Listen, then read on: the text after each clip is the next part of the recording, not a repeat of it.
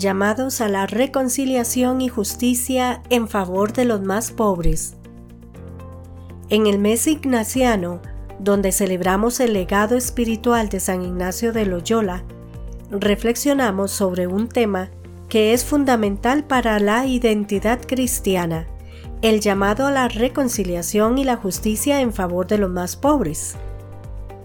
La vida y las enseñanzas de San Ignacio nos invitan a enfrentar este llamado con valentía y compasión, a mirar el mundo a través de los ojos de los que más sufren y a trabajar incansablemente por un mundo más justo y equitativo. La reconciliación y la justicia están inextricablemente vinculadas en la enseñanza social católica. La reconciliación no es simplemente un acto de perdonar y olvidar, es un proceso de sanación y renovación que busca restaurar relaciones rotas y sistemas injustos. Es un camino hacia la paz y la justicia, donde cada persona es valorada y todas las voces son escuchadas. San Ignacio de Loyola entendió que el corazón del Evangelio es el amor preferencial por los pobres.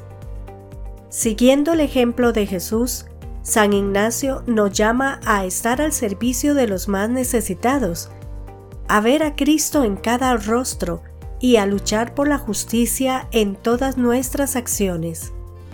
Este amor no es una opción, es una exigencia del Evangelio. Este llamado es especialmente relevante hoy en día cuando la brecha entre ricos y pobres sigue creciendo. Millones de personas en todo el mundo sufren de hambre, falta de vivienda, enfermedades y falta de acceso a la educación.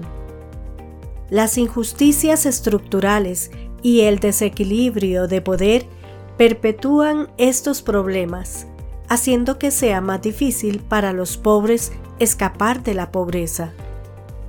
El legado de San Ignacio nos invita a mirar estos desafíos de frente y a tomar medidas para promover la justicia. Nos llama a escuchar las historias de los pobres, a comprender las raíces de su sufrimiento y a trabajar para cambiar las estructuras y sistemas que perpetúan la injusticia. Como cristianos, estamos llamados a ser instrumentos de reconciliación y justicia, a sanar las heridas del mundo y a construir puentes de comprensión y amor.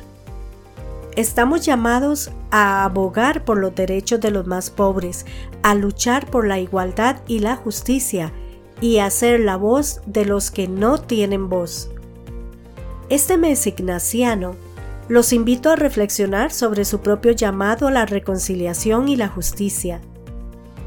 ¿Cómo pueden seguir el ejemplo de San Ignacio y trabajar por la justicia en su propia vida? ¿Cómo pueden escuchar y responder a las necesidades de los más pobres en su comunidad?